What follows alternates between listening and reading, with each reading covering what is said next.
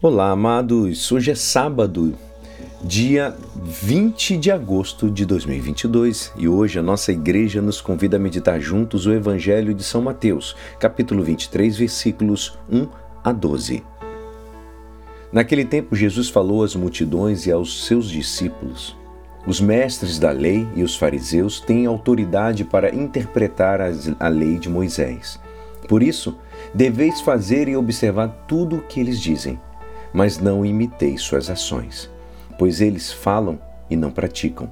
Amarram pesados fardos e os colocam nos ombros dos outros, mas eles mesmos não estão dispostos a movê-los, nem sequer com um dedo. Fazem todas as suas ações só para serem vistos pelos outros. Eles usam faixas largas com trechos da escritura na testa e nos braços e põem na roupa longas franjas. Gostam de lugar de honra nos banquetes dos primeiros lugares nas sinagogas. Gostam de ser cumprimentados nas praças públicas e de ser chamados de mestre.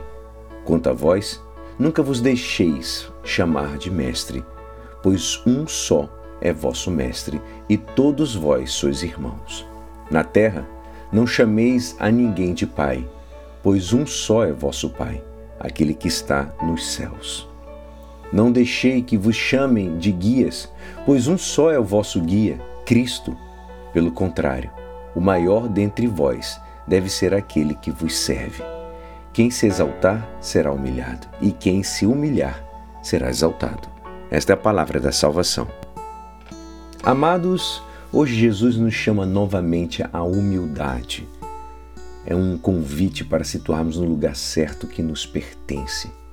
Antes de nos apropriar de todos esses títulos que existem, procuremos dar graças a Deus por tudo que temos e que recebemos dele.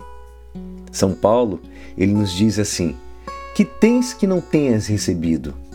Mas se recebeste tudo o que tens, por que então te glorias como se não o tivesse recebido? De maneira que, quando é, tenhamos consciência de ter agido corretamente, faremos bem em repetir. Somos simples servos. Fizemos o que devíamos fazer. O homem moderno padece de uma lamentável amnésia. Vivemos e agimos como se fôssemos nós mesmos os autores da vida e os criadores do mundo. Ao contrário disso, Aristóteles convoca a admiração ele quem, na sua teologia natural, desconheceu o conceito de criação, noção que é conhecida naqueles tempos somente pela divina revelação. Ao menos tinha claro que este mundo dependia da divindade. João Paulo II ele nos chama a conservar a memória da dívida que temos contraída com o nosso Deus. Ele diz: é preciso que o homem dê honra ao Criador oferecendo-lhe em ação de graças e louvores tudo o que dele tem recebido. O homem não pode perder o sentido desta dívida que somente ele, dentre todas as outras realidades terrestres, pode reconhecer. Só o homem pode reconhecer.